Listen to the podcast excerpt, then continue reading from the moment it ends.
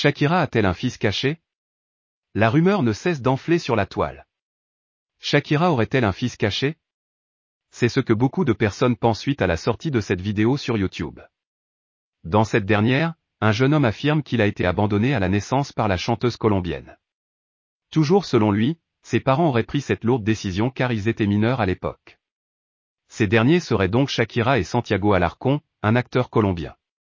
Première ombre au tableau, l'âge des supposés parents. L'artiste aurait eu 15 ans à l'époque des faits, quant à Santiago, 12 ans.